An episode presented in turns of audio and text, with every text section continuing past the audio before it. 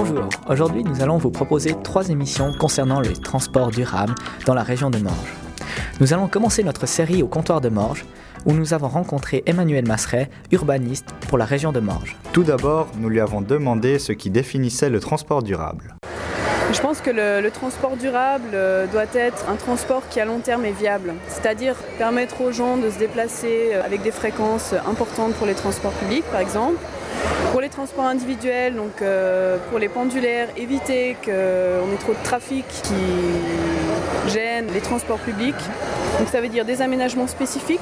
Le transport, peut-être le transport public, le transport individuel, les mobilités douces, donc piétons, vélos. Donc pour moi, le développement durable passe par un équilibre entre tous les modes de transport. Alors, euh, en parlant de développement durable de transport, quels projets concrets avez-vous qui vont dans ce sens? Donc on a un projet phare pour l'instant qui est la requalification de la RC1, euh, dont l'objectif est de finir l'avant-projet euh, pour la fin de l'année, donc euh, de lancer l'enquête publique l'année prochaine et de permettre en fait aux habitants euh, de Dange jusqu'à Saint-Pré, euh, qui concerne les communes de Dange, Trévrange, Morges, Tolochna et Saint-Pré, euh, de bénéficier de cet aménagement euh, de la voirie. D'accord, alors ça veut dire plus de bus par exemple sur cette route? Ça veut dire des bus qui ne sont pas euh, englués dans la circulation aux heures de pointe. Ça veut dire que lorsqu'il y a un problème sur l'autoroute et qu'on a des reports de trafic sur la route du lac, les bus euh, peuvent rouler avec des fréquences euh, admissibles pour, euh, pour les clients.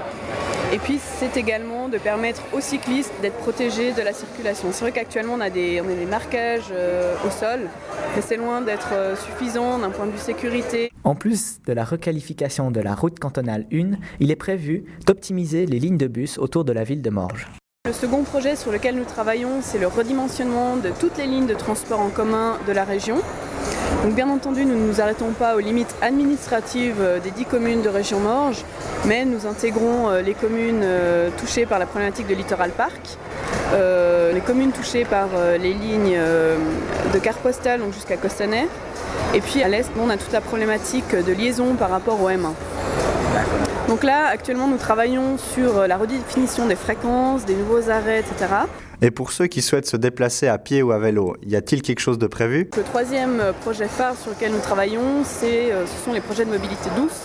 Donc on entend par mobilité douce cyclistes et piétons. Donc euh, on a plusieurs projets, notamment des, projets de passage sous voie, sous l'autoroute et sous les voies de chemin de fer à Morges.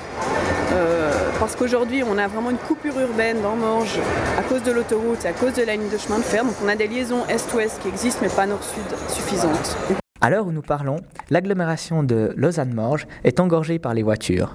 Nous avons demandé à Madame Masseret comment encourager les automobilistes à prendre les transports publics. Alors, il faut bien distinguer euh, plusieurs types d'automobilistes. On a les automobilistes pendu- pendulaires pardon, qui, vont euh, de la maison au travail euh, le matin et qui font le même trajet le soir. Les automobilistes type loisirs, donc qui vont amener leurs enfants au foot, qui se déplacent pour leurs propres loisirs, et les achats. Donc nous, ce que nous visons, c'est entre guillemets de permettre aux pendulaires, donc vraiment euh, ceux qui n'utilisent pas la voiture dans la journée, euh, de poser leur voiture à un endroit, donc notamment dans les park and ride, hein, donc dans les parcs de stationnement d'échange, et ensuite d'utiliser les transports en commun. Mais pour que ce système fonctionne, il faut des lignes de transport en commun avec des fréquences suffisantes, et puis surtout euh, une vitesse commerciale suffisante. Donc ça veut dire en gros pas trop perdre de temps de transport en commun par rapport à la voiture. Donc c'est vraiment en combinant les différents modes de transport que l'on fera nos déplacements à l'avenir, tout en gardant un certain confort, comme l'atteste la volonté d'améliorer l'offre des transports publics. L'objectif, c'est justement, un, de simplifier, deux, d'augmenter les fréquences, et puis trois, de rentabiliser les lignes. Alors on voit qu'à terme, l'offre de transport public s'inscrit dans une logique de développement durable. Pour en savoir plus, nous nous sommes intéressés à la gestion du territoire lorsqu'on parle de transport public. À découvrir au prochain épisode.